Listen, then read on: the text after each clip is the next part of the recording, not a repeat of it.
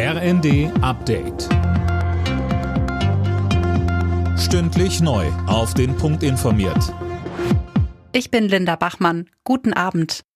Der Sturm auf Brasiliens Regierungsviertel sorgt international für Fassungslosigkeit. Sicherheitskräfte haben nach den Krawallen mindestens 1200 Bolsonaro-Anhänger festgenommen.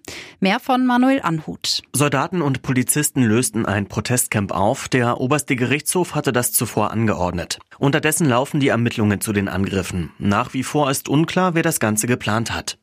Als Reaktion auf die Ausschreitungen wurde der Gouverneur des Bundesbezirks rund um die Hauptstadt Brasilia vorläufig suspendiert. Unterstützer des rechten Ex-Präsidenten Bolsonaro hatten gestern das Kongressgebäude, den obersten Gerichtshof und den Präsidentenpalast gestürmt und schwer verwüstet. Die Vorbereitungen für die Räumung des Dorfes Lützerath in NRW laufen. Ab übermorgen kann es losgehen, heißt es von der Polizei. Zahlreiche Klimaaktivisten besetzen den Ort, der dem Kohleabbau weichen soll.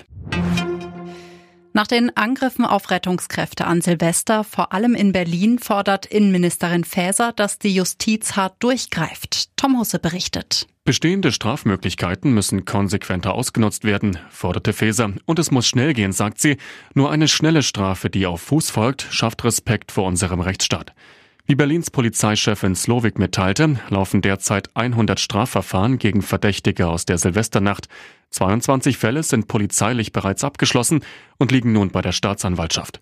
Die Polizei ermittelt weiter. Noch immer werden Handyvideos ausgewertet, um Täter zu identifizieren. Fußballstar Gareth Bale beendet seine Karriere. In den sozialen Medien teilte der Waliser mit, dass er sich ab sofort vom Profifußball verabschiedet. Der 33-Jährige sagt, es geht mit voller Freude in den nächsten Lebensabschnitt. Bale gewann in seiner Karriere zahlreiche Meistertitel, zuletzt in den USA. Alle Nachrichten auf rnd.de